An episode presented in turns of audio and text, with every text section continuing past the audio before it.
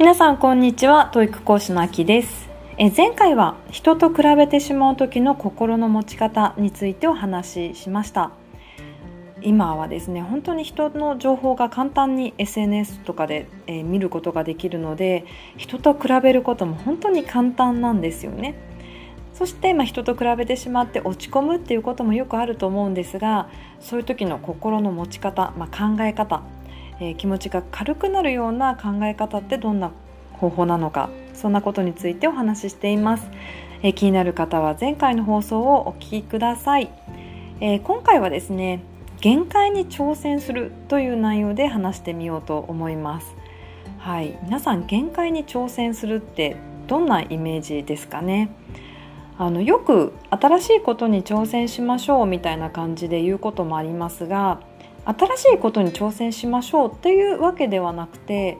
限界に挑戦するっていうのはこう自分をですねギリギリまで追い込むとか自分が難しいなと思うレベルまでやってみるとかなんかそういうのが限界に挑戦するっていうことじゃないかなって思っているんですよね。そういったことをちょっとお話ししたいと思います。えっと、先週ですね私美容室に行って髪を切ってきたんですけれどもちょっとそこからあのそこでの話からヒントを得て、え今回の、えー、テーマを話そうと思ったんですけれどもあの私のいつもの担当してくださるですね美容師さんが、えー、筋トレが大好きなんですね。筋トレにもハマっていて毎回ですね行くたびに、えー、筋トレの話とか、まあ、それにまつわる食事の話とかそういったことをいろいろ聞かせてくださるんですね。でそれがですねあの普通のなんか人とは全然違う並外れた知識なので聞いていて本当に面白いんですね。例えばまあ筋トレやるならヒートっていう、まあ、あのやり方があるんですけれどもそのヒートをやった方が脂肪燃焼がいいよとか、まあ、プロテインは運動した後30分以内だよとかなんかいろいろ本当、まあ、今のは結構当たり前だと思うんですが当たり前の情報かもしれないですけど本当に細かいことまでいろいろ教えてくださって本当に興味深いんですよね。でもうかれこれ、えー、3年、えー、筋トレをやってらっしゃっていて毎日1時間から1時間半ぐらい、まあ、仕事終わった後に筋トレするそうです。で本当に結構ストイックにやってらっしゃるのでいろいろこう話を聞いてもすごく勉強になるんですよ。例えばじゃあ目標ってあるんですか？って聞くとやっぱり目標もちゃんとあるんですね。で何が目標かっていうと、まあ、もちろん、えー、肉体改造っていうのがまあ目標ではあるんですけれどもちゃんとイメージもあると。でじゃあどんなイメージの、えー、人が目標なのかっていうとドウェイン・ジョンソンみたいな体を作りたいと。で私ですねドウェイン・ジョンソンさんって知らなかったので、まあ、その場であの美容師さんがその画像を見せてくれたんですけどもすごいんですよね。もう筋肉がバキバキなんですよ。でそういう人みたいになりたいと。でだから3年間一生懸命やってきてじゃあなってどうするんだっていうとどうするんだろうねって自分で 言っていたんですが特にまあそれが目標だなだけであってじゃあそれがどうしてしたいかっていうと、まあ、別に単純にかっこいいと思うからっていう理由らしいんですが3年間やってきたことを無駄にしたくないから今でも続けてるんですって言っていました。で、まあ、筋肉って本当にそう簡単に大きくならないらしいんですよ。毎日トレーニングをがっつりやっていたとしても筋肉ってそのドウェイン・ジョンソンみたいな感じに大きくならないらしいんですね。でかなりのまあ工夫とかをしていかないと筋肉ってあの大きくなっていかないのでよく女性とかでも、まあ、筋トレしたらあの筋肉がついちゃうって心配する人も多いと思うんですがそんなこと全然ないらしいんですよ。そんな女性なんてよりよっぽど難しいと筋肉をつけるなんて本当に難しいので気にせず筋トレやったらいいですよってよく言われるんですけど、はい、なので筋肉をねつけるって本当に難しいと。でその人はまあドウェイン・ジョンソンみたいになりたいので筋肉をつけたいわけなんですが思うように筋肉がつかない。それですごい悩んでですねいろんな YouTube を見て研究しているそうなんですね。で最近すごくまあ、あの有益な情報を流してくれるあの YouTuber の人が見つかったらしくてでその人がジュラシック木澤さんというすごくネーミングが面白いので覚えていたんですが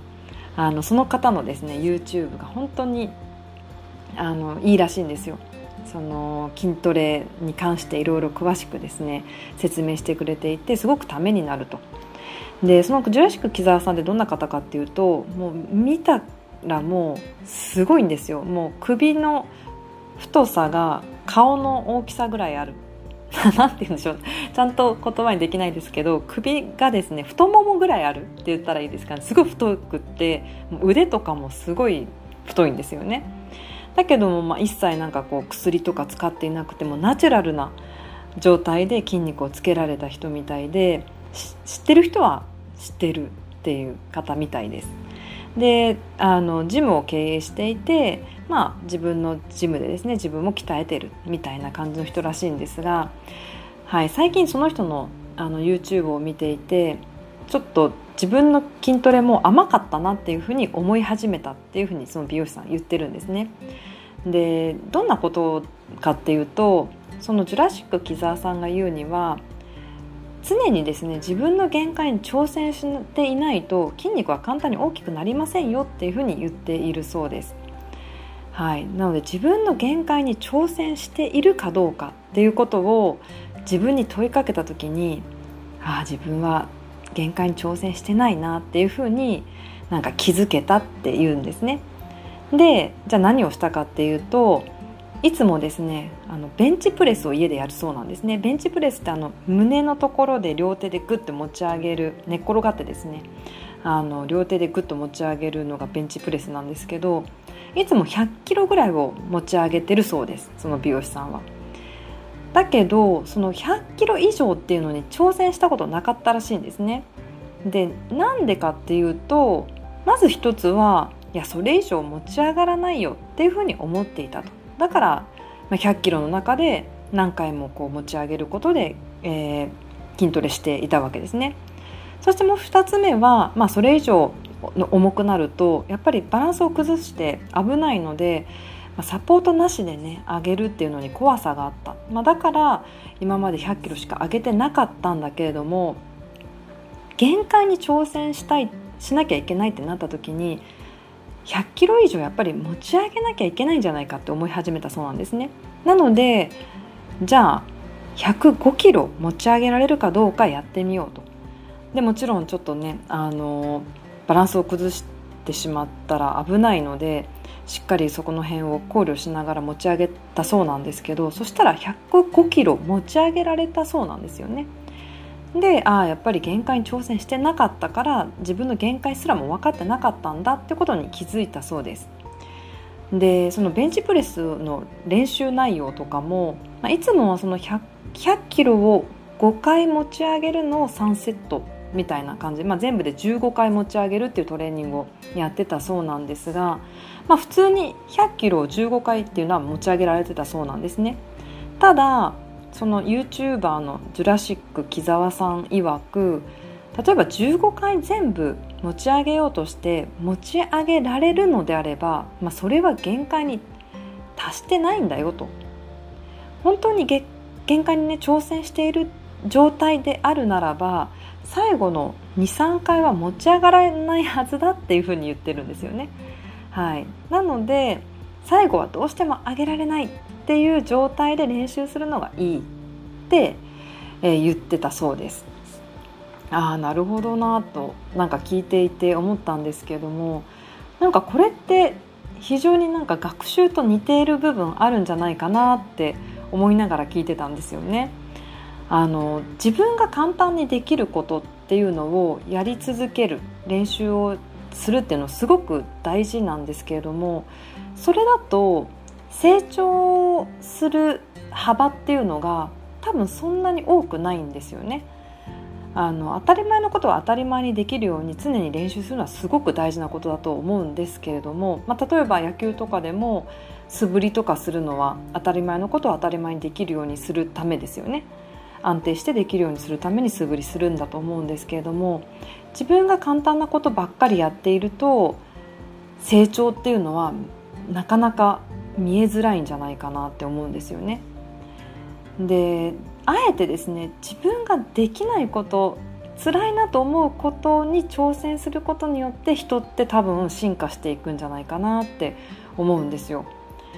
で例えばまあさっきのベンチプレスの例であっても最後ね23回持ち上げられないってね非常に辛い状況だと思うんですよね。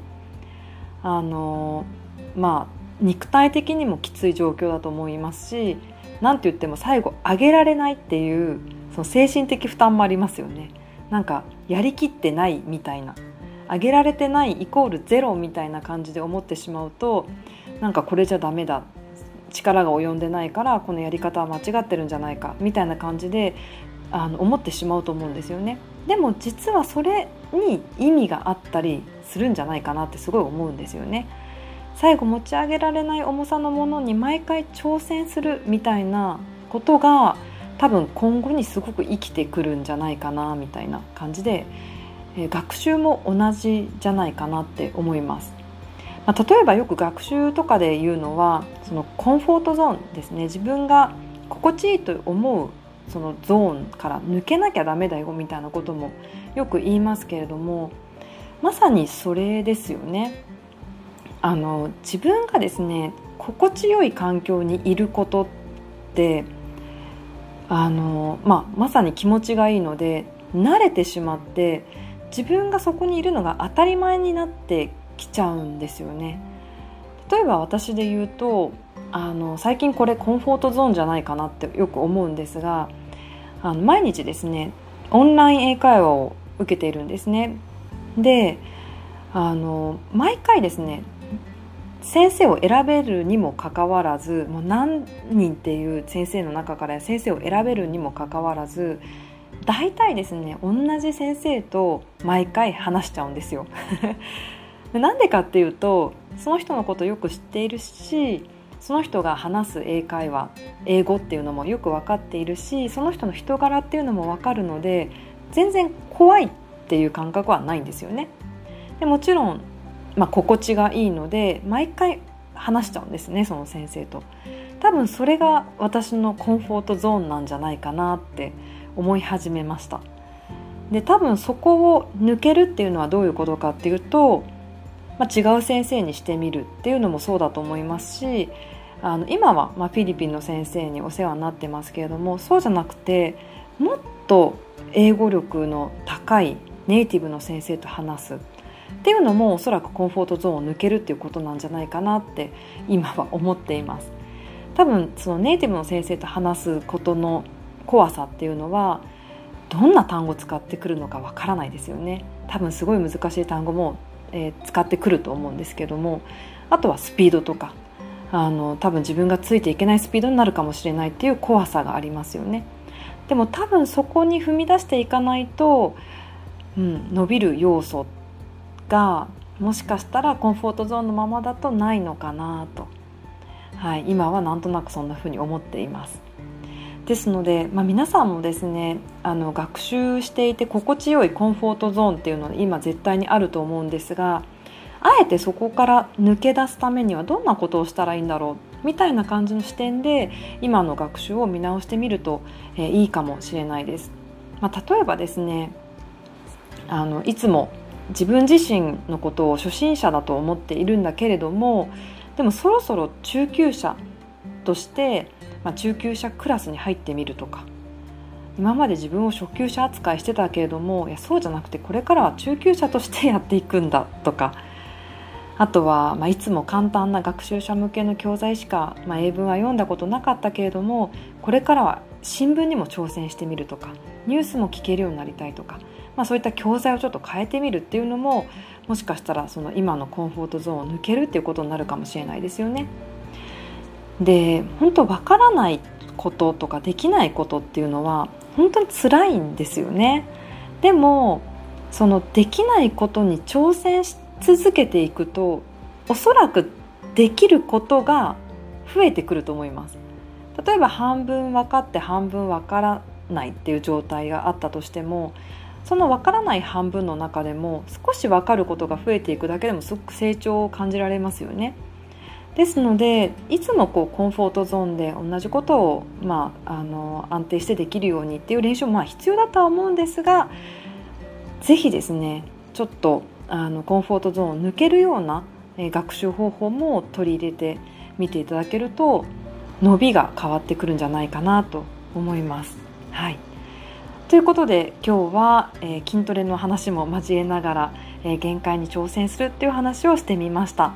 はい、ぜひですね今やっていることちょっと抜け出して違うことに挑戦する、まあ、限界までですね自分が難しいなって思う、えー、ところまで、え、やってみていただくといいんじゃないでしょうか。はい、今日も最後までお聴きいただきありがとうございました。